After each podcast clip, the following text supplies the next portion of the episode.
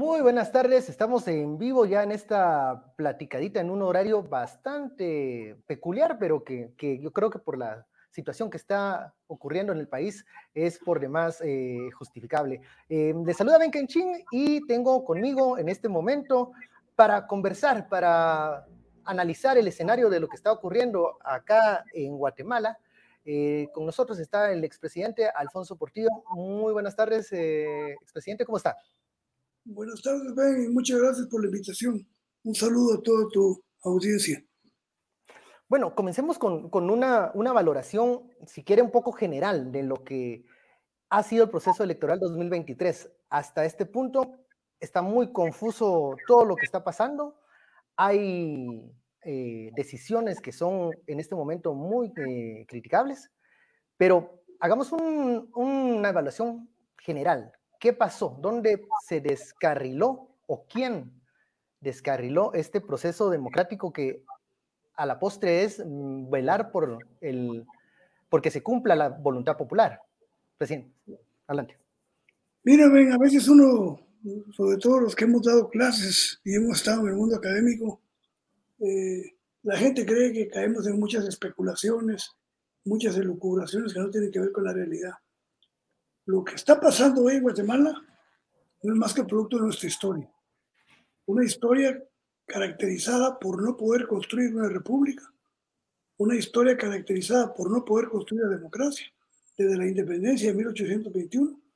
Estamos, la historia nos está pesando, ven. Y entonces es más fácil, en vez de estudiar la historia, en vez de volver al pasado para ver cuáles fueron nuestros errores, caemos en discusiones estériles, comunismo y anticomunismo, progresistas y conservadores. El gran problema de Guatemala es que desde la independencia no ha podido construir un Estado conformado por instituciones al servicio de todo el país, al servicio del bien común. Hoy lo estamos viendo, la experiencia, la experiencia de la independencia de Guatemala en 1821, la experiencia de la reforma en 1871, la experiencia de 1944-54. Y hoy, el tercer intento por construir la democracia con instituciones sólidas no se ha podido concretar porque se siguen imponiendo en la conducción del país intereses económicos muy fuertes. Eso es lo que estamos viviendo. Y entonces nos meten, nos distraen, ven, nos distraen con que estos son conservadores, liberales, comunistas, anticomunistas, y que el miedo del comunismo es decir, nos distraen con discusiones estériles que no son la esencia del país. La esencia del país y lo que estamos viendo hoy es la disputa por el poder. Pero nunca habíamos tenido un grupo económico, o mejor dicho, un grupo político que se aferrara al poder y quisiera trastocar todos los cimientos democráticos con tal de conservarse en el poder, por el pavor que tienen, por el miedo que tienen a que se sepa lo que hicieron en la administración pública. Entonces, en esencia, lo que estamos viviendo es una falta de institucionalidad democrática, porque hoy las instituciones no están funcionando.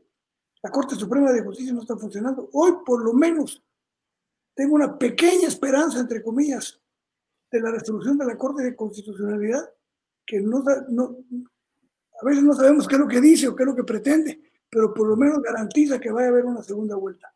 Pero en esencia lo que estamos viviendo, ven, es una lucha por conservar el Estado, porque el Estado es la gran fuente de los negocios. Yo me recuerdo de una frase que resume lo que está viviendo Guatemala.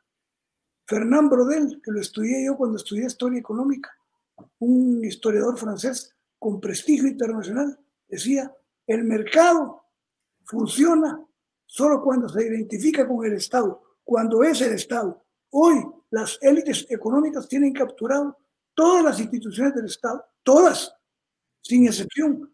Y entonces hoy que resulta un grupo que no está bajo su control, que no está bajo su ideología, bajo sus políticas, el sistema truena, el, sistema flaquea, porque no tenemos instituciones.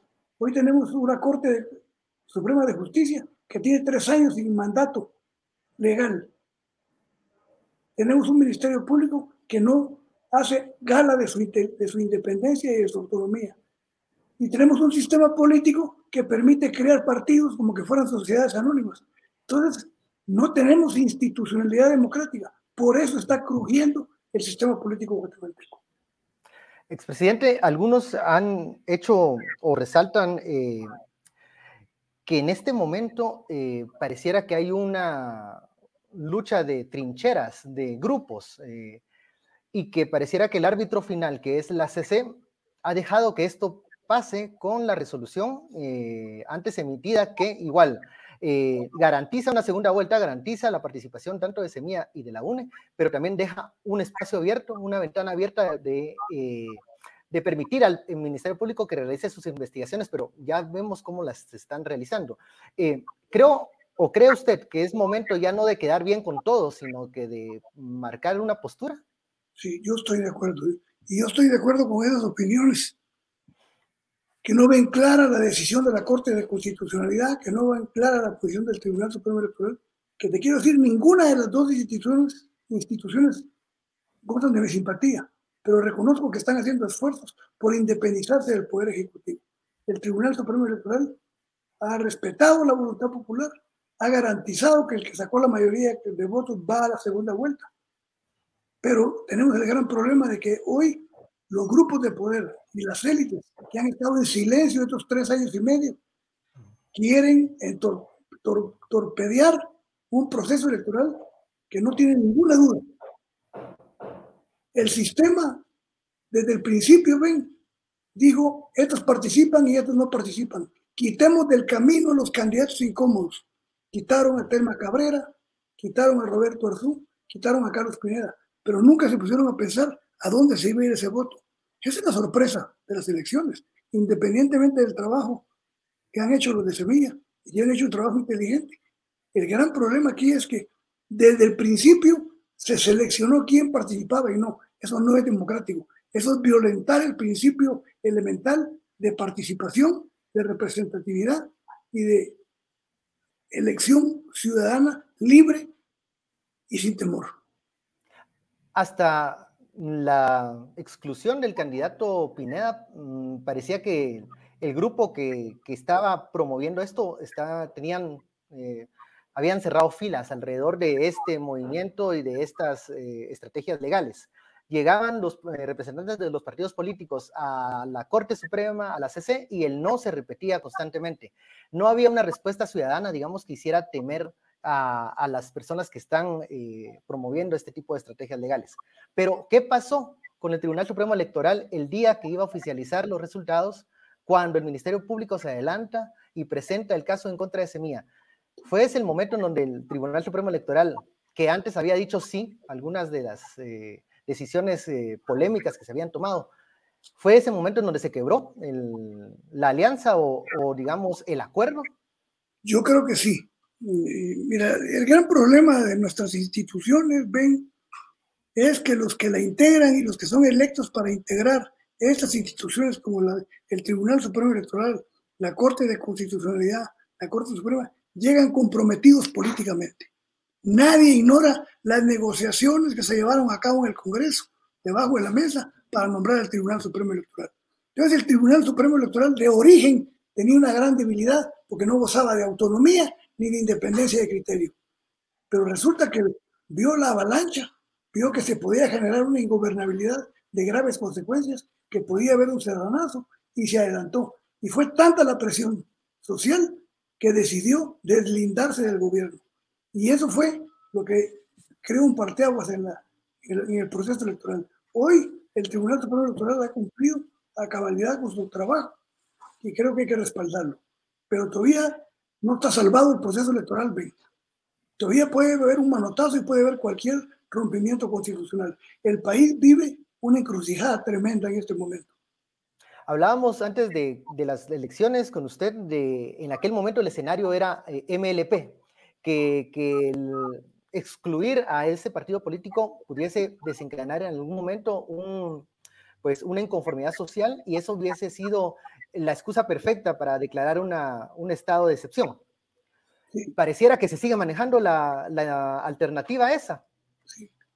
Mira, a mí me da la impresión, ven, y lo digo sin afán de criticar a nadie, ni señalar a nadie, ni mencionar nombres, pero el actual grupo gobernante tiene un pavor, tiene un temor de que salga a luz todos los desmanes que se ocurrieron durante esta administración.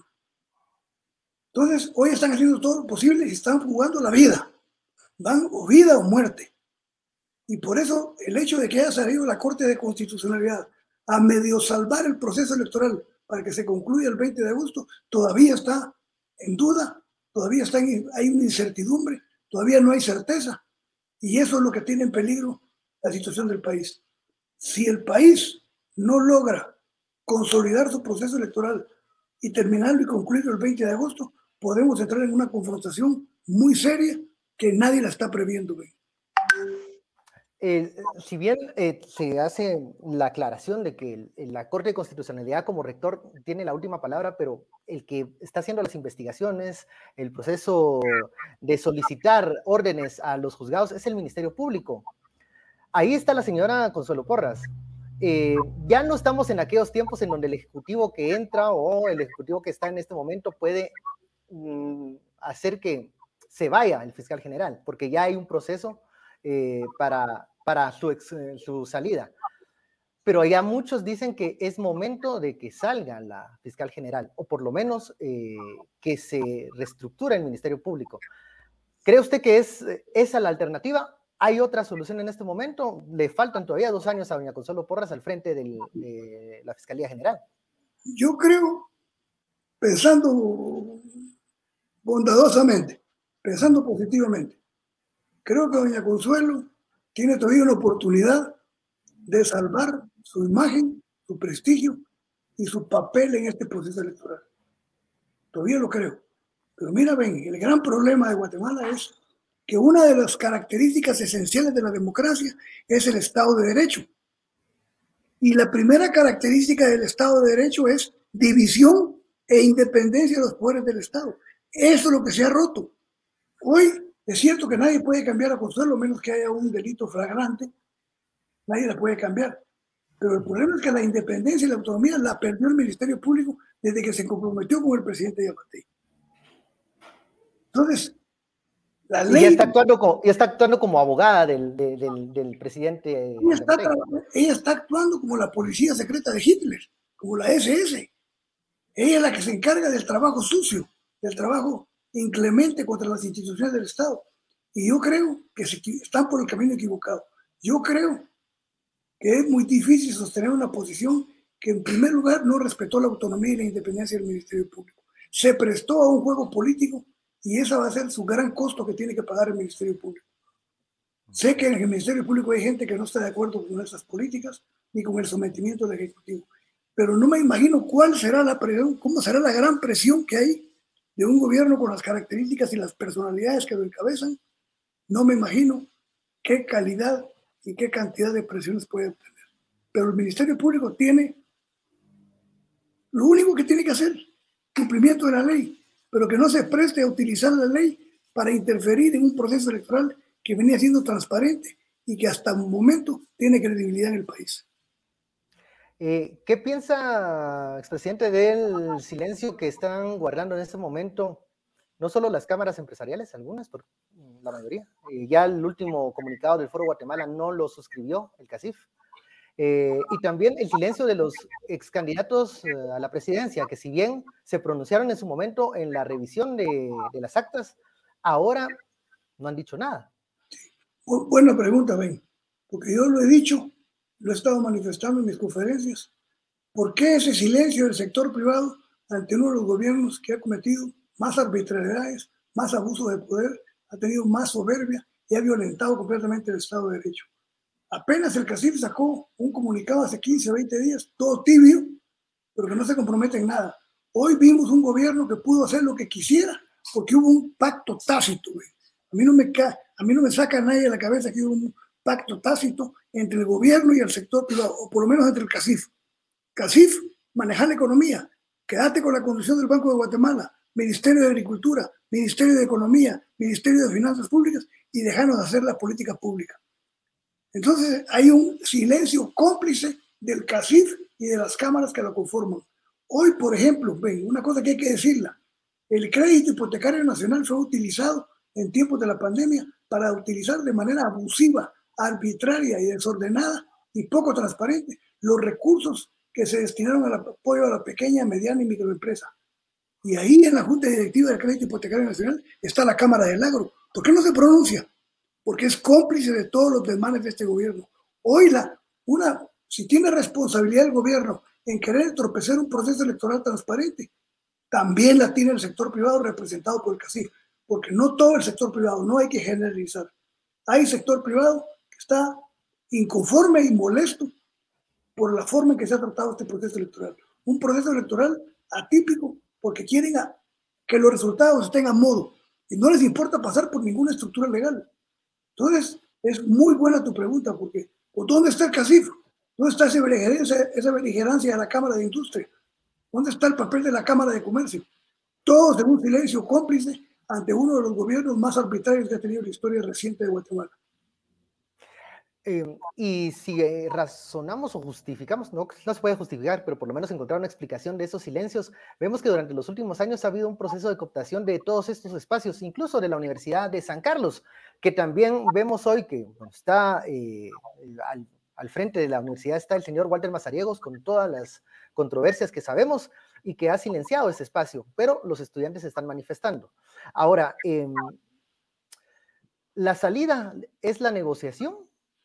¿Hay espacios para una comisión? Pregunto, porque siempre hay un punto antes de presionar el botón nuclear. ¿O ya estamos en, la suma cero? Mm. Sí, mira, no solo hay condiciones para hacerlo, si queremos que sobreviva la República, tenemos que hacerlo. Tú mencionaste lo de la Universidad de San Carlos. Imagínate hasta, dónde hemos llegado del deterioro institucional que el rector de la tricentenaria aparece en una lista que señalan de criminales a los que están incluidos en ella. ¿Hasta dónde hemos llegado? El deporte federado también cooptado.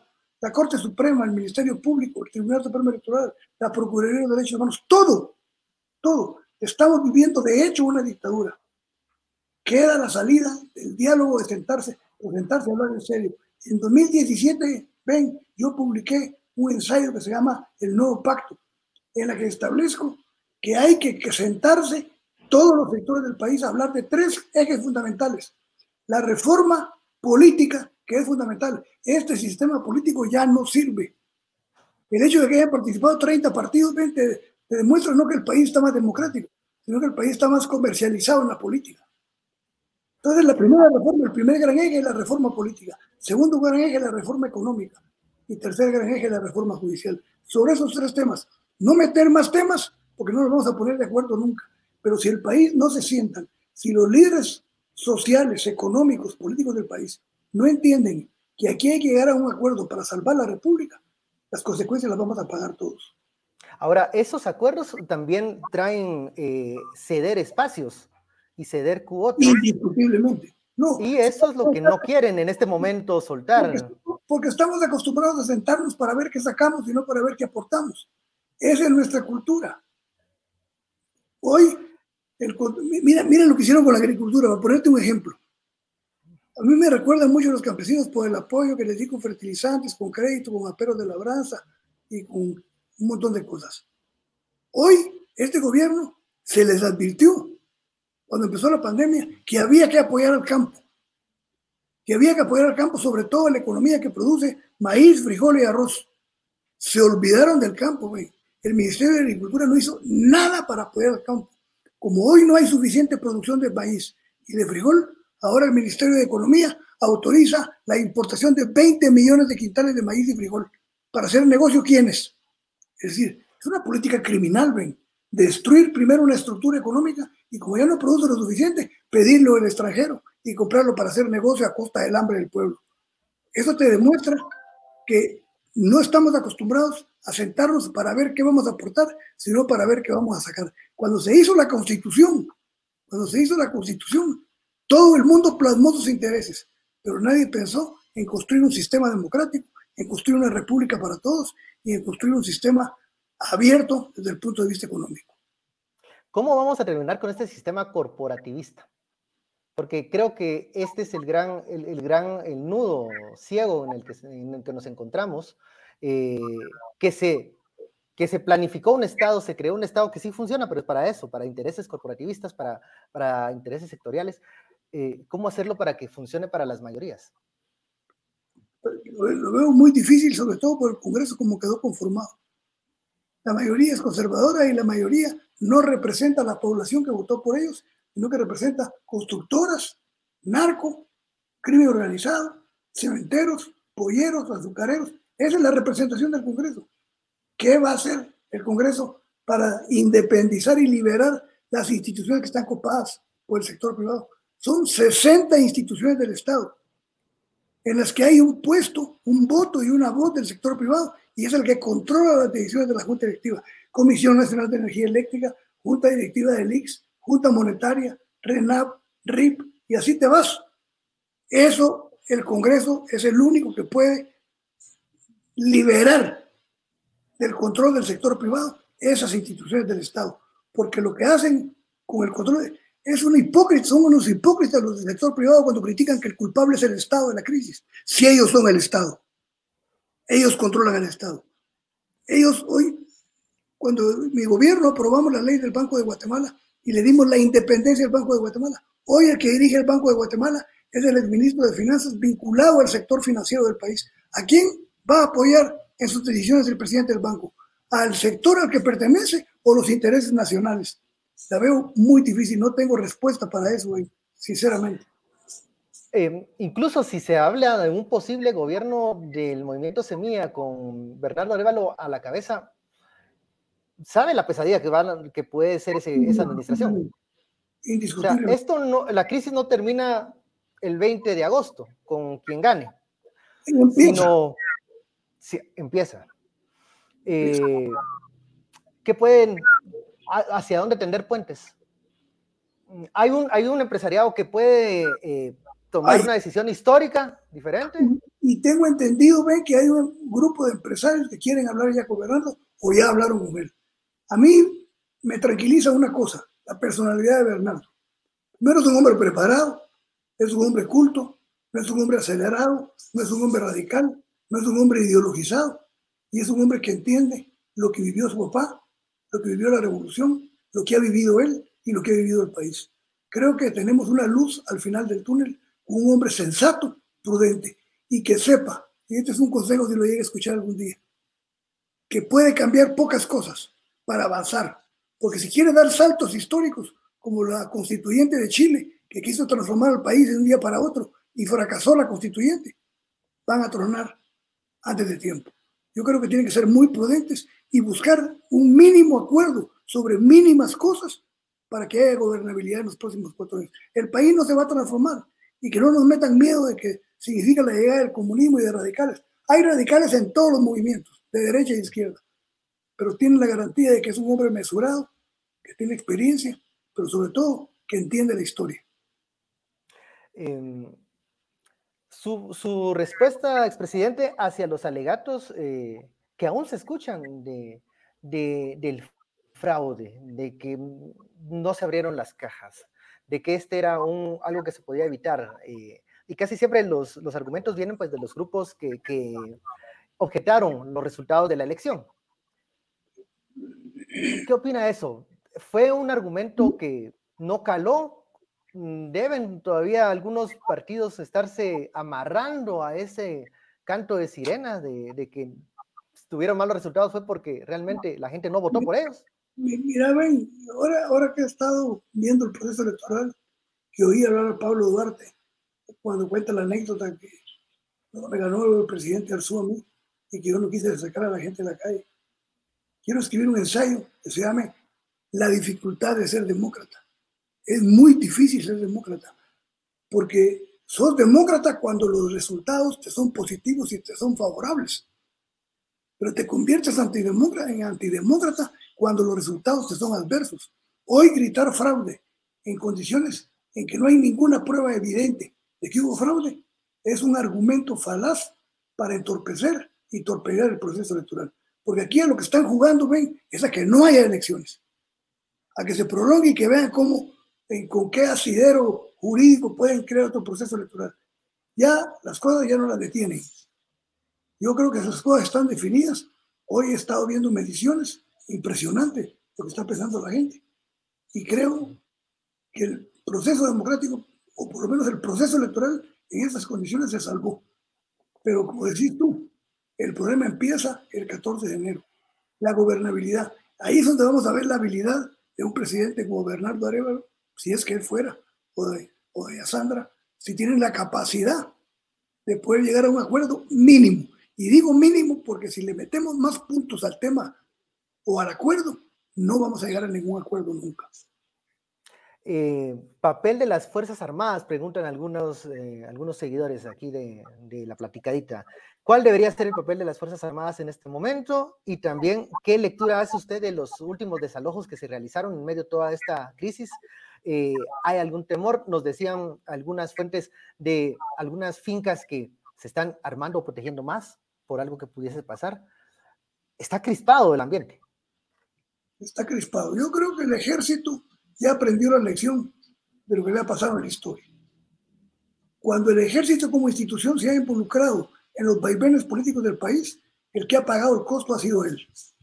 Por eso es que se ha mantenido al margen. Pero si son inteligentes y si el presidente ha consultado a la cúpula militar, yo creo que la cúpula militar le ha aconsejado mantener la estabilidad, mantener el proceso electoral, mantener la legalidad, porque a nadie le conviene. Y, y otra cosa, que qué bueno que mencionas esto. El sector privado cree que torpedear el proceso electoral es simple. Torpedear el proceso electoral es torpedearse a sí mismo, porque va a haber más incertidumbre, van a haber más invasiones, va a haber mayor demanda de empleo, va a haber mayor, demanda para resolver la desigualdad y el país va a entrar en una ingobernabilidad en la que van a perder más los que tienen más.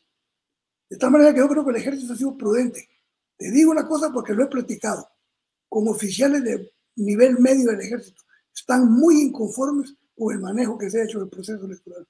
Pero no se animan a dar el paso porque no hay ningún liderazgo político dentro del ejército que esté pensando en resolver las cosas por medio de un manotazo. No creo que sea esa la, la posibilidad. Y creo que si el presidente en su desesperación no ha tomado una decisión drástica utilizando el ejército, es porque no tiene el apoyo de la cúpula militar. Si no, ya hubiera pasado, dice usted. Yo creo que sí.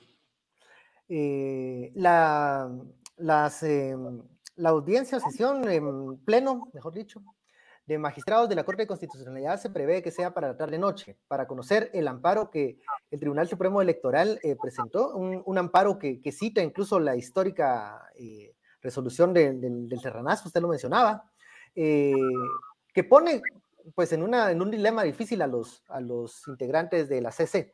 Pero como se conformó la CC, podría responder a los intereses eh, de quienes están promoviendo esto. Sí. Difícil saber qué está pasando en la cabeza de los magistrados. ¿Cree que puede haber un, un, eh, un, movimiento como el del TSE que ahora pues sí responde a, los, a, lo que se esperaba de un Tribunal Supremo Electoral, aunque en su momento se criticó? Mira, yo en primer lugar creo que privó la prudencia, la tranquilidad en los magistrados del Tribunal Supremo Electoral.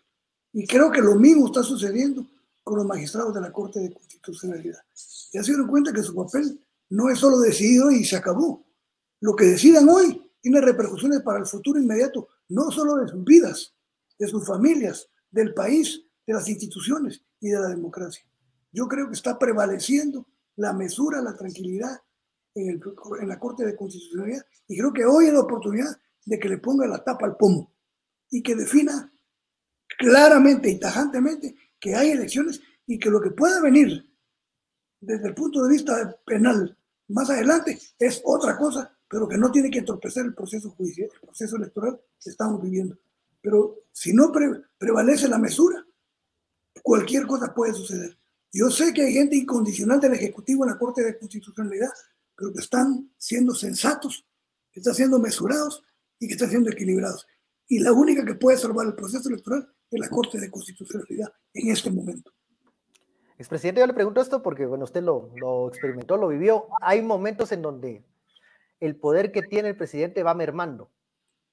En este momento, mm, Alejandro Yamatei es presidente mm, de la República, pero en algunos meses ya lo dejará de ser. Y esa sangría de poder, pues también la va a experimentar él. Sin embargo, sin embargo, los magistrados, incluso la fiscal general, tiene un tiempo por delante que, seguir. Estarán pensando en eso, en ese tiempo que sigue, en lo que queda mm, de tiempo para poder mantener la institucionalidad y ya abandonar lo que ya fue o lo que ya va a ser. Yo hago votos, ven, porque una mujer como su trayectoria como Consuelo Porras pueda recapacitar todavía, pueda entender que su papel es un papel no personal, sino es un papel histórico e institucional, e institucional para salvar la democracia. Y lo mismo deben empezar los magistrados, todos los magistrados. Hoy lo que están haciendo o dejen de hacer va a tener graves repercusiones en su vida personal, en su vida familiar y en su vida nacional. Yo lo que creo que el país todavía tiene una oportunidad. Ahora, ¿quiénes son los grupos que están impulsando el acelerar y el dar saltos y el dar manotazos? Eso no lo sé. Pero el país vive todavía un momento álgido de incertidumbre, de inseguridad y de posible catástrofe. Ojalá que no lleguemos, que la sangre no llegue al río.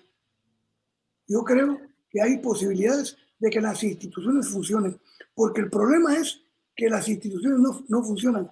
Los países europeos, los países desarrollados, tienen problemas, ven, pero la institucionalidad funciona. Si no, mire el caso de Trump.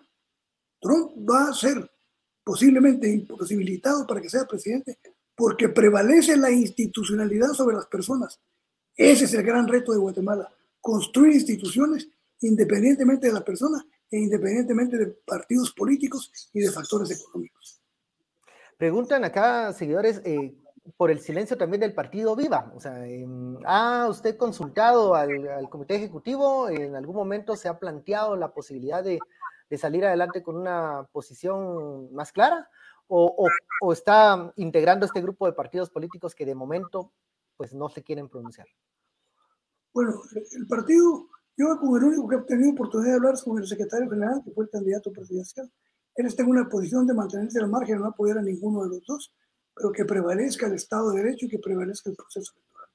Lo, digo, lo hizo en un pronunciamiento los días siguientes de que terminó la primera vuelta y creo que se va a mantener así. Y yo creo que sí, es, es prudente.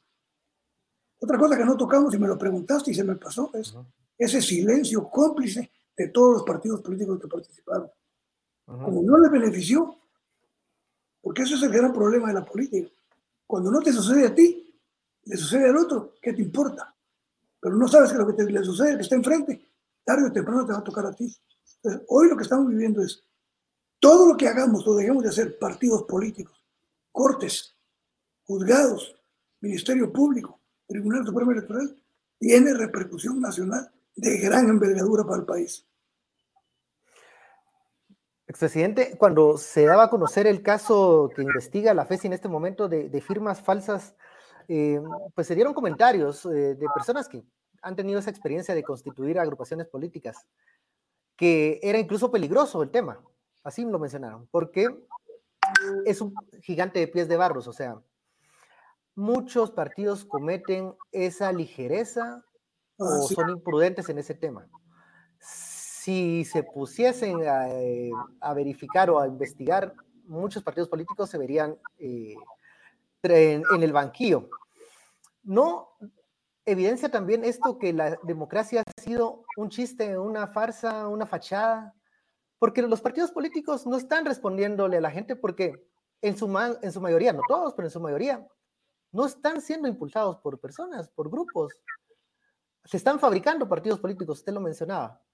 Eh, y hoy lo que vemos es eh, que se, cae, el, rey va desnudo, porque ni los partidos tienen a toda la gente que dicen que los apoyan, y ni las instituciones verifican eso. Sí. Mira, esta, esta legislatura tenía que haber revisado la ley electoral de partidos políticos y se hicieron los entendidos no la revisaron. Yo sostengo en este ensayo que te dije que publiqué en 2017 que la reforma política es la madre de todas las reformas, porque si no se reforma este sistema de partidos políticos, que está caracterizado por la inversión económica, que están constituidos los partidos como que fueran sociedades anónimas, y que todos los partidos, tal vez no todos, pero la mayoría, han incurrido en la compra de base de datos para llenar a sus afiliados, eso es una cosa evidente. Si se hace una investigación no queda ninguno parado. Entonces, por eso urge la reforma a la ley electoral de partidos políticos. ¿Para qué? Para reformar el Tribunal Supremo Electoral, que hace todo. Organiza, cuenta los votos, dice quién ganó, dice quién no participa. Tiene que haber un Tribunal Supremo Electoral, aparte de un instituto electoral que sea el que organiza las elecciones. Tienen que acabarse los listados nacionales.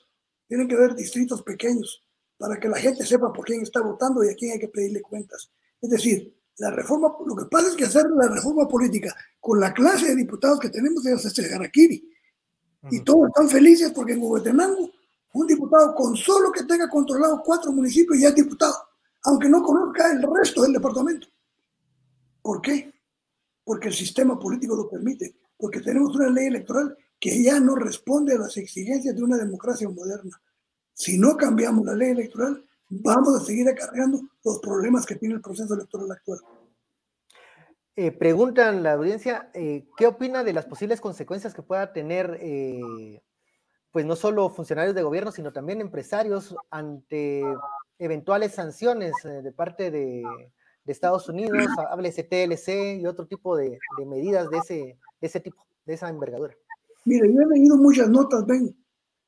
Ya ves que tiene que tener uno mucho cuidado y mucha prudencia para interpretar, no solo para interpretar, sino para creer y para confirmar y cruzar información a veces son ciertas. Pero lo que sí sé es que los vientos que vienen del norte son gruesos. Son vigilar remesas, cortar créditos, cerrar mercados a productos guatemaltecos. Es decir, por primera vez en la historia, Estados Unidos le va a entrar a la bolsa a los sectores privados que hicieron complicidad con el gobierno actual. Para mí eso es muy serio y significa un cambio en la política del Departamento de Estado que está demostrando drasticidad y que no están dispuestos a tolerar que la democracia siga siendo una pantomima, tal y como ha venido siendo durante muchos años. Yo creo que hay que tomar en serio lo que está pensando Estados Unidos porque es el socio mayoritario de la economía guatemalteca. El mayor mercado que tenemos es el de Estados Unidos. Si nos hacen un bloqueo tipo Cuba, Guatemala no resiste 15 días. Y yo creo que hay que poner atención, porque las tendencias en el mundo son la lucha por la democracia. Yo no sé qué están pensando con países como Nicaragua, como Venezuela.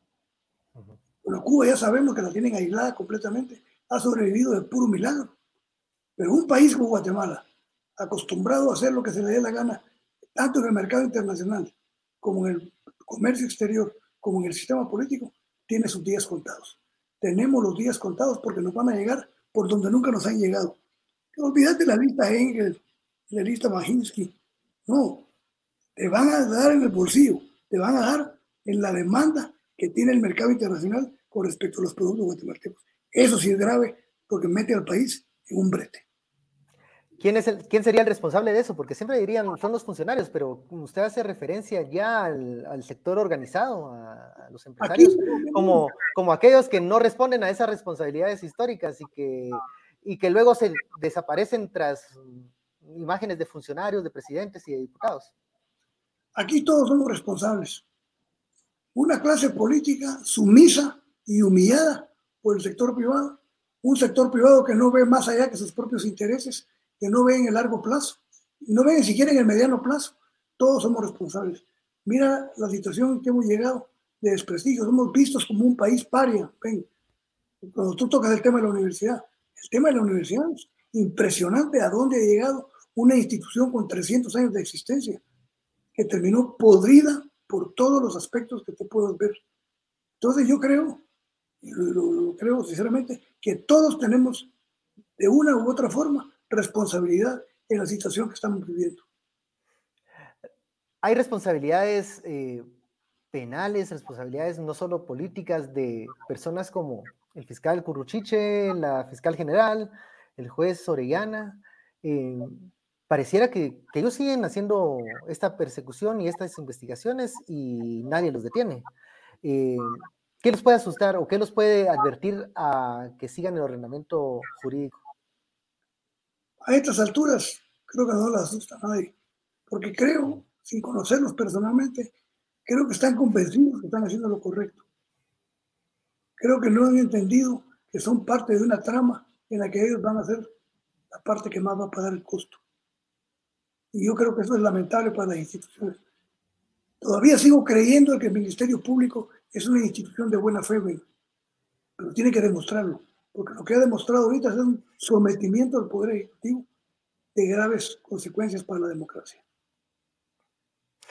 ¿Rescata usted algo de lo que ha ocurrido en los últimos días? Aparte del actuar del Tribunal Supremo Electoral, ¿hay algo que le ha sorprendido o le ha, o le ha llamado la atención, por ejemplo, que no ocurra? Eh, eh, hablábamos de los partidos políticos, pero también de, las manifestaciones, de, las expresiones de los colectivos, como los 48 cantones. ¿Espera algo? ¿Le sorprende algo o está eh, convencido de que esta es, una, esta es una colisión de trenes que nadie va a detener? Ojalá que no. Yo no creo que sea una colisión de trenes. Pero creo que hay ciertos rasgos que me dan esperanza. Por ejemplo, la actitud del Tribunal Supremo Electoral, al cual yo he sido crítico. No solo porque no me he inscrito, sino porque no ha sido de manera igual en la, aplicación de la ley. Pero hoy se ha sostenido, se ha mantenido vertical y con dignidad. La Corte de Constitucionalidad creo que va por ese camino. Pero lo más interesante es la atención y la preocupación de la población sobre lo que suceda. Hoy estoy seguro, aunque muchos dicen que no, que la población va a reaccionar ante un abuso de poder que torpezca y arruine el proceso electoral. Esas son las esperanzas que tengo yo. Y el papel de la, de la prensa independiente, que no se ha dejado someter y que ha sacado a luz pública algo que hubiera querido esconder el gobierno desde ese tiempo. Esas son cosas que me dan esperanzas. Los partidos políticos no me dan esperanza, porque los partidos políticos son instituciones creadas para defender negocios para defender intereses y defender posiciones. Pero el Tribunal Supremo Electoral, la población organizada, la sociedad civil, la Corte de Constitucionalidad, todavía están a tiempo de salvar el proceso democrático de Guatemala. ¿Algún consejo que usted le pudiese dar o alguna, algún mensaje a la candidata Sandra Torres? Porque ella está en, un, está en una posición incómoda. O sea, en este momento van a una segunda vuelta pero muchas cosas están ocurriendo alrededor que hacen pensar que esto ya va más allá del 20 de agosto. Y pues ella sigue haciendo su lucha, ¿no? Pero en perspectiva, ¿qué le diría usted a Sandra Torres? Que actúe como mujer de Estado, que actúe pensando en el largo plazo, que se preocupe por la institucionalidad del país, que esto no es solo repartir alimentos, que la política del Estado no es solo repartir quintales de, de alimentos para la gente vulnerable, que es parte de la política social, pero que piense como mujer de Estado y que piense que lo que le ha sucedido a ella o lo que le está sucediendo a Bernardo, al Partido Semilla y a las instituciones del país, fácil le puede suceder a ella. Yo creo que hoy es el momento, en estas crisis, de ver quiénes están para grandes decisiones y para actuar como gente de Estado. Ese es el consejo que le diría, que piense en su contexto, que no piense en su posición personal. Claro, es legítimo que esté pensando y que de nuevo se le puede ir la presidencia, a como están las cosas, pero tiene su caudal, metió la mayoría de diputados en el Congreso. Es decir, ella puede jugar un papel que sea distinto al papel que jugó durante estos tres años y medio que gobernó con el gobierno actual. Porque ahora hay una tentación por que me imagino va a estar eh, atravesando la candidata. Sectores que antes la detestaban, que antes la, la prohibieron. Lo he visto. La están cortejando. Entonces, uno se pone a pensar, ahora que, ahora que finalmente les agrado, tengo que ponerme del lado de, los que no, le caen bien a, este, a estos sectores. Em, como persona, como ser humano, es difícil coyuntura. Yo creo que ambos candidatos están viviendo una situación difícil desde el punto de vista personal y emocional, es lógico. Si lo vivimos de manera indirecta, los que no estamos involucrados directamente en esto ahora cómo lo vivirán ellos. Yo me acuerdo de una frase de un maestro de economía, ven, que decía, resulta que habíamos quitado un decano, que era un decano arbitrario en la Facultad de Derecho en Chilpancingo, y lo sustituimos por otro que pensamos que era mejor y resultó peor. Entonces me dijo, Moreno Lecanda me dijo, en la vida no hay que preocuparse tanto por el que se quita, sino por el que llega. Y hoy eso le pasó al gobierno. Se, puso, se preocupó por quitar un montón, pero no se preocupó de quién venía. No vio venir el movimiento semilla. Es decir, perdieron la perspectiva de que hay que cubrir todos los flancos cuando se toman decisiones históricas, sobre todo de un país como el nuestro. Hoy la sorpresa no es sorpresa. La sorpresa la acabó el propio gobierno eliminando candidatos incómodos en el proceso electoral. Nunca pensaron a dónde se iba ese voto, a dónde se iba a canalizar. Yo he platicado con mucha gente que va a votar por Sandra, pero mucho más gente que va a votar por Bernardo, con, aún que votaron nulo en la primera vuelta. Entonces, la, la moneda está en el aire. Creo que quien tenga más habilidad para convocar a un acuerdo mínimo nacional para darle gobernabilidad al país, porque ahorita la esencia, ven, es darle certeza al país, darle gobernabilidad, que creamos en las instituciones, que creamos en la política pública, que creamos en el uso de los recursos públicos.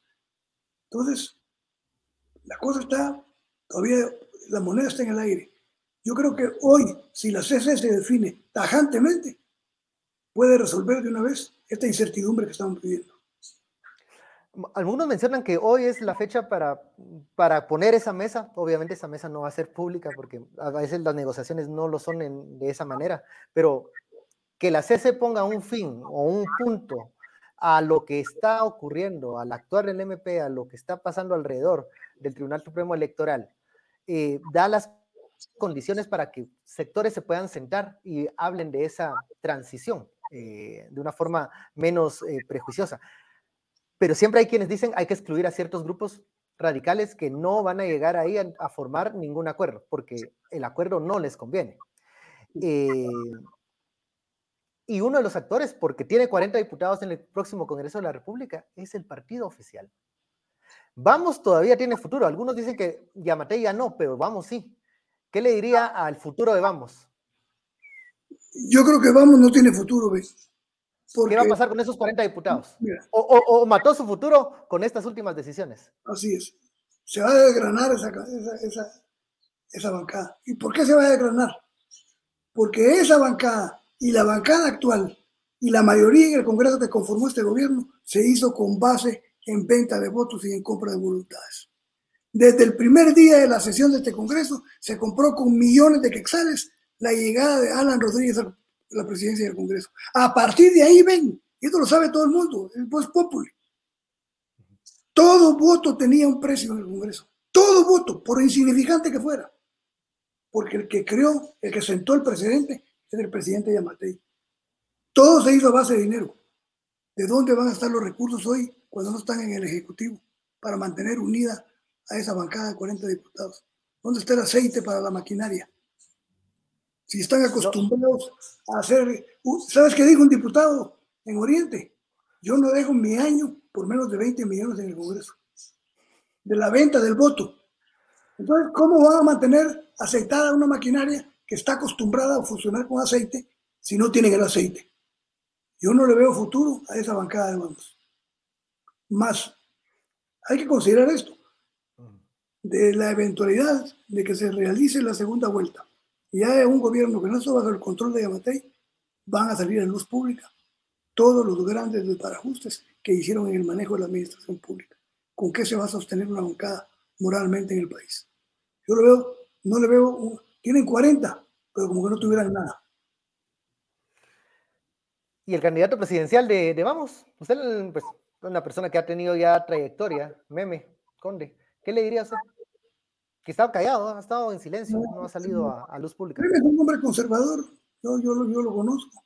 Es, no es un hombre tonto, es un hombre inteligente, no es un hombre muy culto, pero es un hombre que tiene experiencia en la cosa pública. Creo que él, entendió se cumplió su etapa. No sé si va a seguir en la política. Perdió el partido que tenía.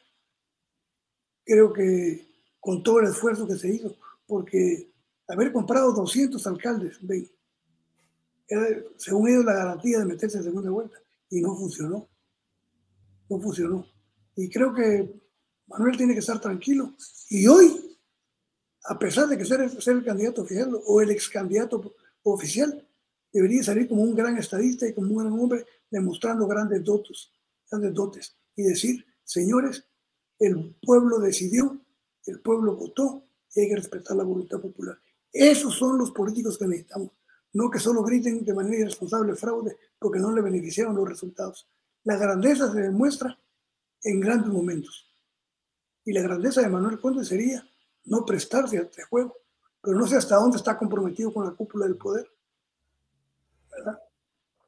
Hay, una, hay, una, hay una voz que es muy escuchada por algunos sectores que tal vez en este momento están con mayores dudas sobre el proceso electoral y sobre el resultado, eh, que es eh, este sector más conservador, eh, ligado al ejército. la candidata Suri Ríos, que también en un primer momento reaccionó, aceptó la, el resultado y luego desapareció. Ella, usted lo sabe, le ponen mucho, mucho, muchos oídos y mucha atención en algunos sectores de, la vieja guardia del ejército. También podría abonar o, su ausencia es la que también está ayudando a que sigan estos grupos enfrentados, pero pudiese abonar en calmar los ánimos. Yo creo que en vez de abonar, ella debería colaborar para apaciguar los ánimos en el país. Creo que el golpe es duro, creo que había un mito en torno a ella que se demostró la falta de contacto, se evidenció la debilidad en la falta de contacto con la población, su candidatura no pegó, pero no es una mujer que esté muerta políticamente, pero podría reivindicarse si sale coadyuvando para fortalecer y que se lleve a finalizar el proceso electoral.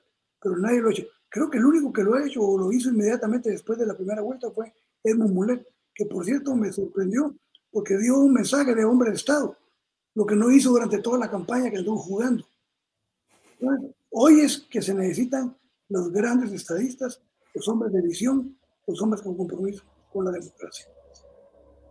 Bueno, expresidente, hemos eh, finalizado esta, ya llegamos al final del tiempo de esta mm, platicadita. Eh, gracias por haber retomado esta conversación que tuvimos en aquel momento donde también hablábamos de riesgos para, la, para el proceso electoral se cumplió lo de las exclusiones hasta eh, con, superamos ese escenario, pensamos que solo iba a ser el MLP, llegó más gente, eh, fue excluida más gente, el Tribunal Supremo Electoral actuó mal en aquel momento, usted lo criticaba, ahora ha sacado la casta en estos últimos momentos, pero la moneda, como usted lo dijo, sigue en el aire y se podría definir mm, en la élite, en las personas que tienen los, pues, los la influencia y el, y el poder para reconducir esto.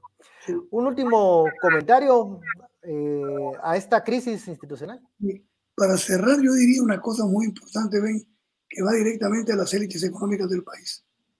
Que entiendan que el mundo no es del de hace 30, 40 años. Ya estamos en el siglo XXI, ya no es el siglo XX. Ya no es de manotazos, de golpes de Estado, de autoritarismo. Hoy el mundo tiene vientos de imposición de la democracia o de implantación de la democracia en muchos países. Que entiendan que no tienen el poder del pasado. Siguen teniendo un control porque tienen cooptadas las instituciones del Estado, pero tienen contados los días. Los países, la comunidad internacional, el concierto de los países democráticos exigen democracia con los países que van a tener relaciones. Si no entienden ese mensaje que está pasando en el mundo y hoy cuando las cosas están complicando más con la inteligencia artificial. Los días contados los tienen los empresarios tradicionales y conservadores que no entienden que hay que competir, que hay que abrir las economías, que hay que cancelar privilegios, que hay que cancelar concesiones. Y yo creo que esa es una visión que debe tener cualquiera que se interese por cambiar las cosas en Guatemala. Bueno, llegamos al final de... Gracias por atendernos en, esta, en este horario irregular porque las cosas han estado así. En breves minutos, yo creo que en cinco minutos, vamos a conversar con el ex embajador Stephen McFarland para que nos dé esa perspectiva desde fuera, cómo se está viendo esto, cómo, cómo puede ser una oportunidad para Guatemala, pero también un momento difícil y que eh, hay riesgos. No sé si leíste una entrevista que dio el embajador McFarland, muy buena, donde dice que las élites se equivocaron, que tiene que ver con el último mensaje que dio. Se equivocaron porque no entienden que lo que le pasa al país le va a pasar a ellos. Apostaron por el lado equivocado de la historia, pero están a tiempo de corregir. Veremos. Gracias, te mando un fuerte abrazo. Sí, escuchan ese mensaje. Un, un saludo desde. ¿Está en Zacapa? No. ¿Dónde no, estoy en Guatemala. Ah, bueno, entonces está de cerca viendo todos los, todos los acontecimientos. Bueno, seguimos entonces pendientes. Un día vamos a comer chicharrones de guayaba. ¿Ya los probaste? No los he probado, pero usted me dirá qué, qué son o qué significan. Cocha se llama, la guayaba se llama la cocha que vamos a matar. Ah, bueno, entonces queda, queda hecha la invitación. Entonces también aquí a los del equipo. Gracias, presidente. Un abrazo, a todos, un abrazo a todos. Nos vemos. Feliz tarde.